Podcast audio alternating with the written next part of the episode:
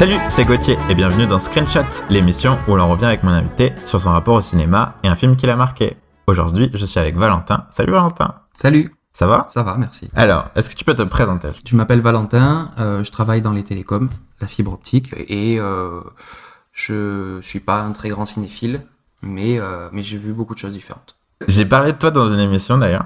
Ah ouais? Ouais, parce que je disais que quand j'étais ado, je passais ma vie au ciné. Ouais, avec moi. oui, avec toi. On et genre, on allait, genre pendant l'été, on, on allait quasi Ouais. euh, presque tous les jours au ciné. C'est vrai, ouais. Il y a des étés où on a fait ça. C'est vrai. Comment tu définirais ton rapport au cinéma? M- moi, euh, mon premier rapport au cinéma, il est lié à une passion en fait. Depuis tout petit, moi, je suis passionné de, de l'espace et de tout ce qui touche au monde du spatial. Et quand j'ai commencé à regarder des films et que j'étais assez grand pour les comprendre, j'ai tout de suite cherché à retrouver euh, ces traceurs-là dans le cinéma. Et encore aujourd'hui, quand je cherche un film euh, et que j'ai vraiment envie de me faire plaisir, je vais chercher un film sur ce thème-là. Il y en a très peu de films qui parlent vraiment d'espace et des missions spatiales.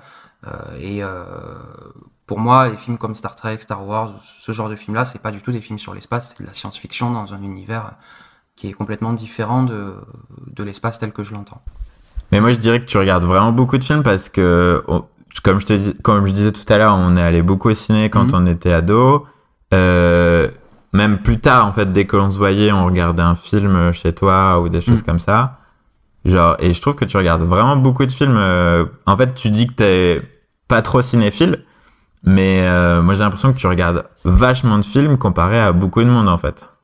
Ouais, en fait, je regarde beaucoup de films parce que euh, j'ai de grosses attentes euh, et j'ai beaucoup de mal à trouver des films qui me plaisent vraiment.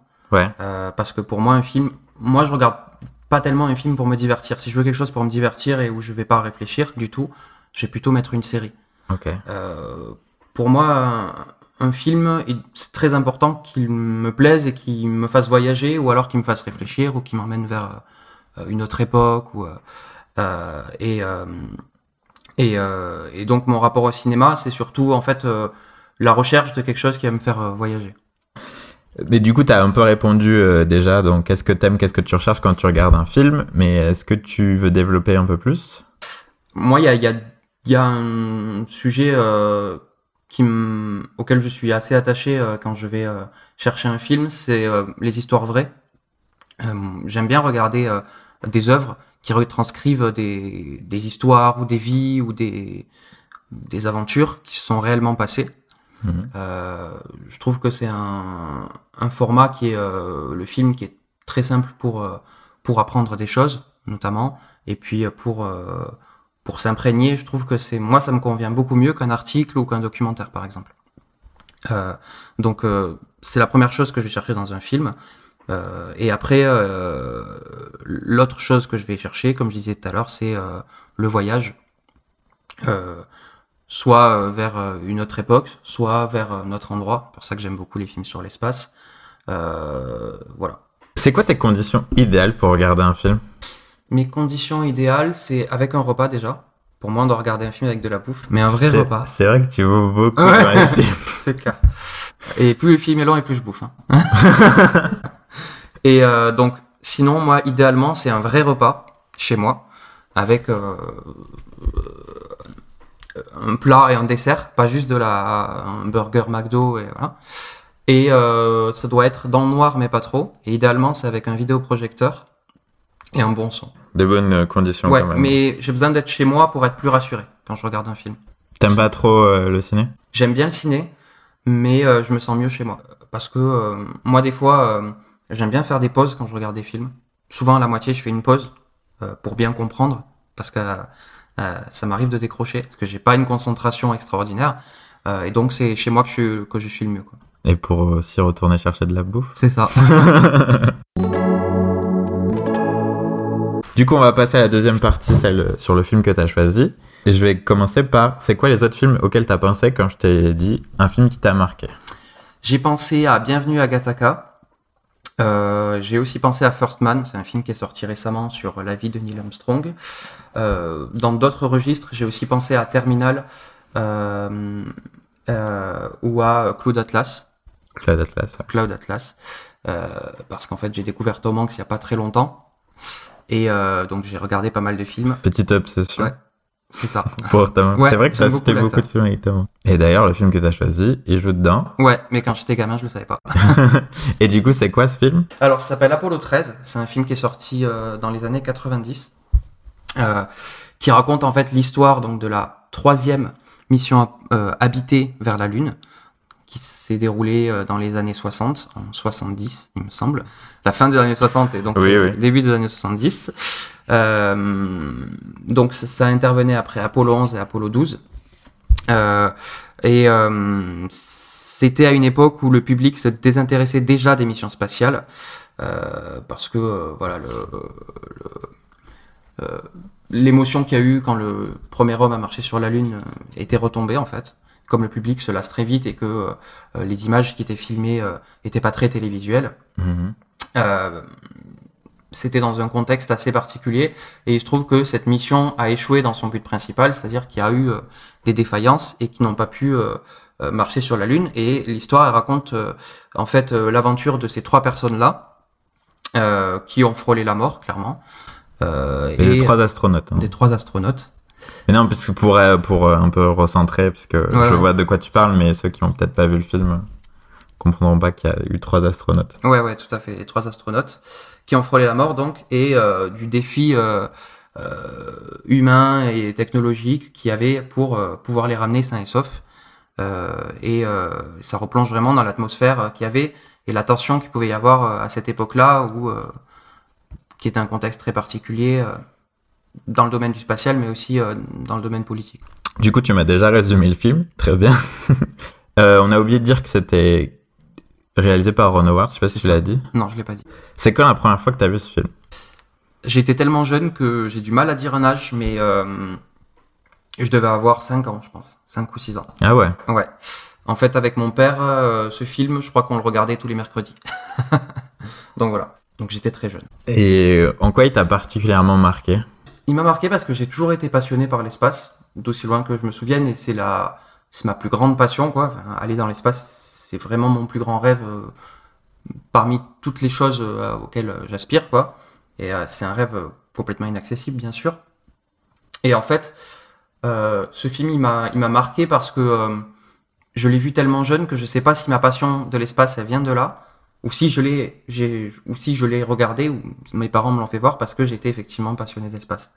Et en fait, euh, il remonte aussi loin que ma passion que j'ai, qui m'amène à avoir des rêves euh, complètement inaccessibles, quoi. Hmm. Et ça que- très lié à un souvenir d'enfance, du coup. D'enfance, de famille, euh, ouais, tout à fait. En le revoyant, qu'est-ce que t'en penses maintenant? Est-ce que tu le trouves toujours marquant, euh, toujours aussi bien euh, sur enfin, cette vision qu'on a de l'espace euh, Alors, je le trouve euh, toujours marquant, et je le trouve toujours aussi euh, bien sur effectivement cette vision qu'on a de l'espace parce que, euh, comme je le disais tout à l'heure, pour moi, un film sur l'espace, c'est pas forcément de la science-fiction.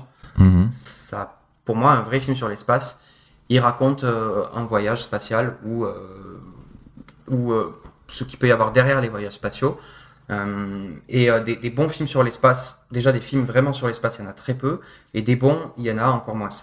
Euh, et ce film, pour moi, il est marquant parce que scientifiquement et, sur le, réalisme de tous les films qu'il y a eu avant First Man, donc on- dont on parlera peut-être, c'était le plus réaliste en fait.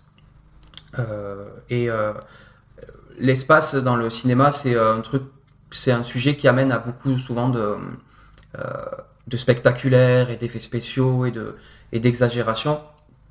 Euh, alors qu'en fait, euh, la conquête spatiale dans les années 60, c'était un truc euh, très rudimentaire. Je veux dire, c'était des boîtes de conserve d'une épaisseur de quelques feuilles d'aluminium et c'était concrètement de la gitanerie fait dans l'urgence pour battre les Russes. Mhm. Voilà. Maintenant, j'ai conscience que cinéma- cinéma- cinématographiquement. cinématographiquement, c'est clairement pas le, le plus grand film euh, qu'il y ait eu. Euh, mais il véhicule toujours la même passion. Mais du coup, ça, c'est pas quelque chose que tu te rendais compte quand t'étais enfant, le, tout le côté euh, réaliste de, ce film-là. Et, euh, Pas du tout. Moi, ça m'a, j'étais émerveillé en fait, et ça me. Allez, quand j'étais gamin, je faisais pas vraiment la différence entre ça et Star Wars, par exemple. Oui, La première fois que je l'ai vu. Mais euh, c'est justement avec le recul euh, que je me rends compte que, euh, en fait, j'ai eu de la chance de voir ce film-là quand j'étais très jeune, Euh, parce que si j'avais regardé Star Wars ou Star Trek, ça m'aurait peut-être pas amené à la, à la passion de l'espace, quoi. et donc, enfin, pour moi, c'était vraiment bien que ce film il soit réaliste. Petit, tu regardais aussi beaucoup de films de, sur l'espace, mais qui soient moins réalistes? T'aimais bien ça? Pas tellement. Non, non, Non Pas tellement. Des films sur l'espace, il y en avait très très peu quand j'étais gamin. Des films de science-fiction. euh. Euh, j'étais pas très fan de Star Wars, de Star Trek et tout ça, parce que je retrouvais pas l'esprit qu'il y avait euh, dans, dans Apollo 13. Euh, et en fait, quand j'étais petit, je regardais assez peu de films, Mhm. parce que j'avais cette référence-là, et j'arrivais pas à, à trouver d'autres films qui m'intéressaient vraiment. Quoi. Il n'y avait pas d'autres films sur l'espace qui te faisaient rêver? À l'époque, à l'époque, non, D'accord. pas vraiment. Tu parlais peut-être d'autres films euh, sur la conquête spatiale, et lesquels euh, t'ont marqué? Enfin, tu parlais de First Man euh, tout à l'heure. Ouais, ouais, bah, De Damien Chazelle, on n'a pas dit. Et le dernier que j'ai vu, effectivement, c'est First Man. Donc, c'est un film qui est plus sur la vie de Neil Armstrong que sur la conquête spatiale en elle-même. Oui. Mais c'est un très bon film parce que, surtout au niveau de la. Je sais pas comment on dit en termes savants, mais l'image et le son et euh, la, sensation qu'on a, euh, elles sont vraiment très proches en fait euh, de, du son et des, de l'image en fait que peuvent avoir les astronautes quand ils sont dans, dans, le, dans, leur capsule, dans, leur, dans, dans la fusée. C'est pour ça que j'aime beaucoup ce film. Au cinéma, c'est assez impressionnant. Et c'est intéressant aussi de voir la vie de ces, de ces hommes-là.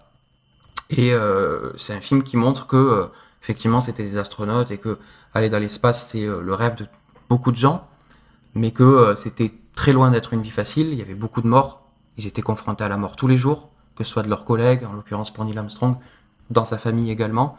Et que, en fait, dans ce film, ça a été pris vraiment très sérieusement.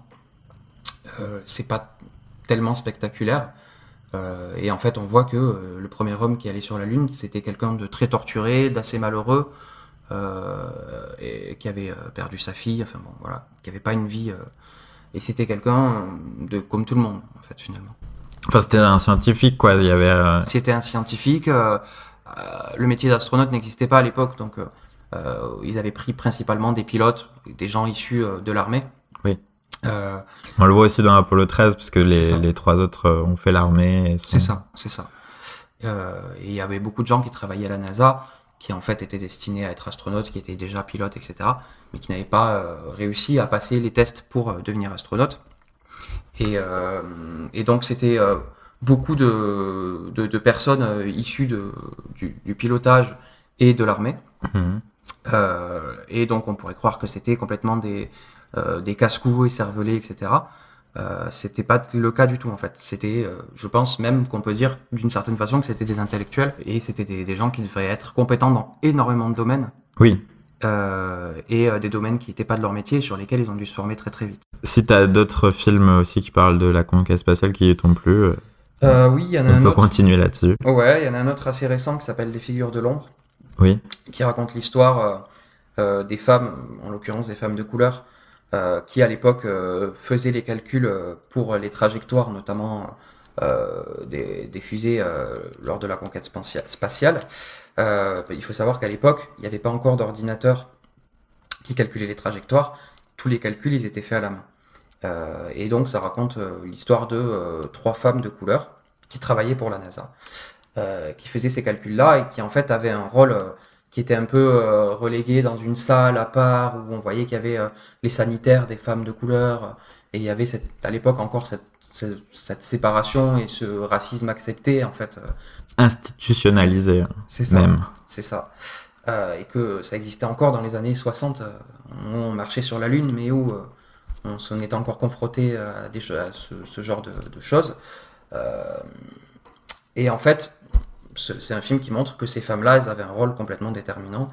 euh, et euh, elles agissaient euh, sur la, la structure des missions, mais aussi directement sur la vie des hommes qui partaient, qui partaient dans l'espace. Mhm. Mais c'est quelque chose qu'on voit aussi dans First Man, euh, le, le racisme qui existe toujours dans ces, euh, à cette époque-là, puisque dans First Man, même si c'est très léger, on voit des, euh, pas mal de, comment dire, euh, de manifestations contre les, la conquête spatiale, puisque ça coûte cher. euh, on savait pas trop à quoi ça allait servir vraiment. Mhm. D'aller sur, la- de marcher sur la lune, c'était pas euh, une nécessité. Et du coup, on, on voit des manifestations où euh, des noirs brandissent l'homme blanc veut aller sur la lune. C'est ça, parce que ça concernait en fait que des hommes blancs. Oui, Ça concernait que des hommes blancs. À la NASA, il y avait que des hommes blancs qui travaillaient.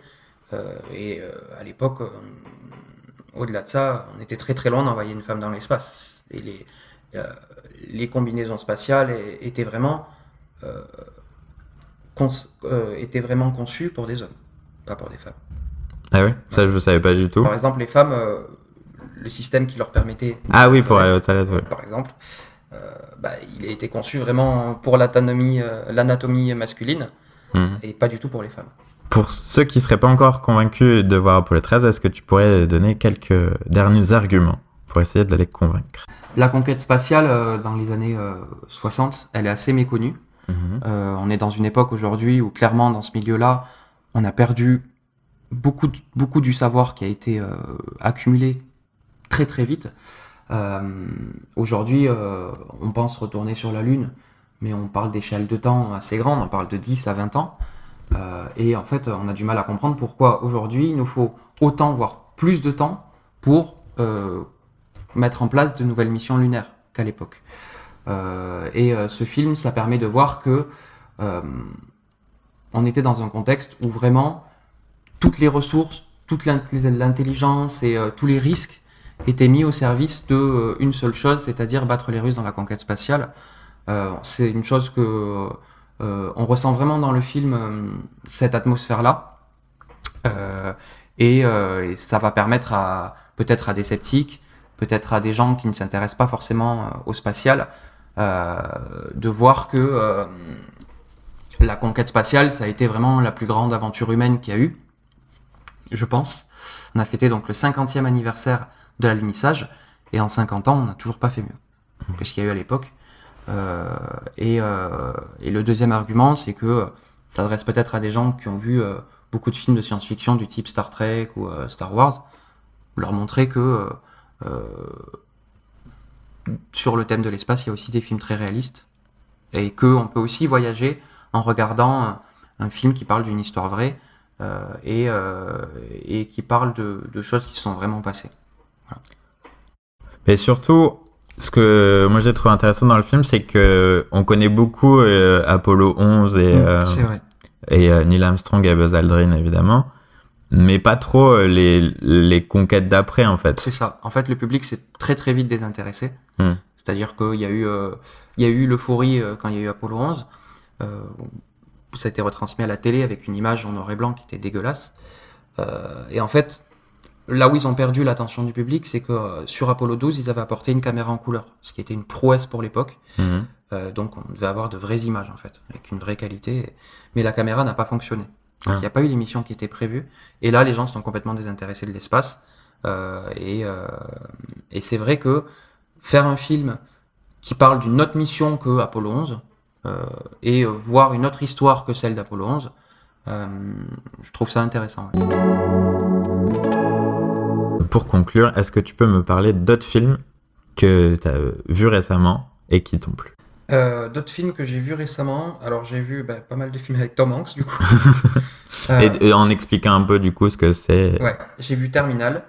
Euh, c'est l'histoire d'un- d'une personne qui est euh, issue d'un pays euh, euh, qui est en guerre et qui se retrouve en fait coincé dans un aéroport parce qu'il y a un coup d'État dans ce pays et que euh, pour des raisons de passeport, il ne peut ni sortir ni rentrer de l'aéroport. Enfin, ni sortir de l'aéroport Oui, pour oui. rentrer chez lui, ni pour rentrer aux États-Unis, parce qu'en fait, il se retrouve sans nationalité. Euh, et c'est une personne qui parle pas anglais, qui parle que sa langue, qui a rien, pas d'argent, euh, pas de famille, euh, sur place, rien ni personne. Et en fait, on va voir sa vie dans l'aéroport. Et, et c'est une super, c'est un super film en fait sur sur le, bah, d'une certaine manière le courage et et et le fait d'aller vers d'aller vers l'autre, parce qu'il est, il est obligé de le faire. Et euh, après, un autre film aussi que j'ai vu bah, avec Tom Hanks, qui s'appelle Clou d'Atlas. Alors, qui est un film qu'il faut regarder, euh, Des sœurs Wachowski. d'accord C'est elles qui, a- qui ont réalisé le film. Tu l'as vu? Ouais, je l'ai vu. faut bien comprendre que Clou d'Atlas, euh, c'est pas centré sur une histoire, mais sur plusieurs, qui se rejoignent en fait. Mhm. Tu me coupes si je me trompe, hein, mais de plusieurs personnages à différentes époques C'est ça. qui d'une certaine manière se rejoignent en fait. Et, euh, et en fait, euh, c'est un film qui peut être un peu perturbant parce que euh, on n'a pas vraiment d'histoire à laquelle se, se rattacher. Ouais, c'est, euh, je sais plus combien, 7 je crois, à peu Ouais, près, c'est ça. 7 histoires différentes. À cette époque, euh, dans Oui, cette époque. différente aussi, euh, et tu suis un personnage principal qui vit une, une aventure C'est ça. dans Et- chaque époque. Et en fait, j'avais vu un truc, euh, une interview d'un des acteurs euh, où l'intervieweur lui, lui posait justement la question de, en fait, de- Ah oui, et, euh, je- oui, un petit détail aussi, c'est que le casting reste le même. Ils Oui, ont pas les ça. mêmes, ils jouent pas les mêmes personnages, mais ils jouent à peu près tous dans les, époques différentes. C'est ça. Et euh, bah en fait, je pense que quand il est sorti, euh, les gens avaient du mal à comprendre en fait concrètement de quoi parlait le film. Oui. Et euh, j'avais vu une interview d'un des acteurs qui expliquait qu'en fait le film, ben, c'est un film sur la vie. Oui. Euh, moi, j'ai lu le bouquin. Ah, J'ai lu le bouquin et en fait, ce qui est pas mal dans le bouquin, c'est que comment les histoires sont raccordées. En fait, le bouquin, il est en poupée russe. Euh, tu vas commencer l'his- l'histoire, euh, le, ouais, tu vas commencer l'histoire avec le l'époque la plus récente, ouais, je crois, ou la plus anci- non la plus, je sais plus si c'est la plus récente ou la plus ancienne. Et en fait, il y a un élément de l'histoire qui va être retrouvé dans l'époque suivante et qui va faire le lien entre euh, entre chaque époque. Et du coup, tu tu commences avec euh, euh, je crois que c'est l'époque la plus ancienne. Et en fait genre dans l'époque la plus ancienne il écrit un journal. Et en fait euh, il va être retrouvé dans l'époque suivante. Ah, la personne ouais. va tomber sur ce journal là et euh, va vivre son histoire. Et, et elle va faire un film par exemple. Et ça va être ce film qui va être retrouvé. Et voilà et j'ai trouvé ça assez euh, assez astucieux c'est vrai que ça pouvait moins bien marcher dans un film euh, de cette chronologie là de de narration mais euh, je trouve que c'est plutôt bien géré dans le film euh, les Mm. différentes époques et Et- qu'il est plutôt sympathique quoi. Et le lien, il est subtil, mais il, y est quand même. oui On oui le voit. Peut-être pas la première, euh, la première fois qu'on regarde le film, mais en tout cas. euh, non et il y a un truc très concret euh, c'est que tous les personnages principaux ont une tache de naissance euh, Ouais, c'est ça. En forme d'étoile filante je crois Ouais, c'est quelque chose. Ouais, il me semble que c'est ça. ouais. C'est ça. Et euh, voilà. Et donc le dernier film, ce qui, avec lequel j'avais hésité aussi, c'est pour ça que je vais en parler, s'appelle euh, Bienvenue à Gataka. donc bienvenue à Gataka d'Andrew Voilà. Nicole Tout à fait. Et euh, c'est un film qui est dans une, un futur euh, plutôt lointain et qui se passe dans une société en fait où tout ce que tout ce à quoi on est destiné dans la vie, tout ce qu'on va faire dans notre vie et le rôle qu'on va avoir, il est prédéfini à la naissance parce qu'en fait on peut euh, entre, en, en quelque sorte euh, fixer les caractéristiques de son futur enfant. Mhm. Et euh, donc, euh, bah, il y, a des- il y a des personnes qui sont prédestinées déjà pour être astronautes et pour aller dans l'espace. Et ça suit l'histoire d'une personne qui est née complètement naturellement, donc qui n'a pas eu euh, euh, ces... euh, de modification génétique Exactement. Euh, et qui donc euh, bah, est- n'est voué à ne faire euh, aucun, métier euh, particulier, ni à avoir aucun rôle dans la société et à mourir jeune. Et, euh, et donc ça suit l'histoire de cette personne-là qui va falsifier son identité, qui va se faire passer pour une autre personne qui lui a eu ces modifications génétiques et qui est en fait le profil parfait pour être astronaute. Euh, et ça montre en fait que euh, euh, même si on n'est pas prédestiné à quelque chose, avec des compétences et beaucoup de motivation et des sacrifices, on peut, on peut y arriver. Mhm. Euh, et euh, j'aime beaucoup en fait l'atmosphère qu'il y a dans ce film. Et euh, je trouve que même malgré que ce soit un film qui est assez vieux, euh, c'est une vision du futur, je pense, qui, euh, qui est intéressante en fait. Et euh, qui est d'une certaine manière peut-être plausible. Euh, et c'est en fait, ça tombe pas dans le sensationnel ou dans le spectaculaire. Mais euh, c'est un super film qui est à voir aussi. Très bien. Voilà. Ben, merci d'avoir été mon invité. Avec plaisir.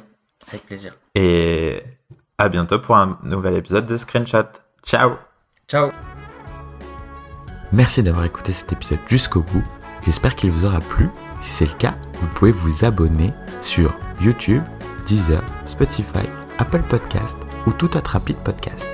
N'hésitez pas non plus à mettre un j'aime ou 5 étoiles et un commentaire sympathique.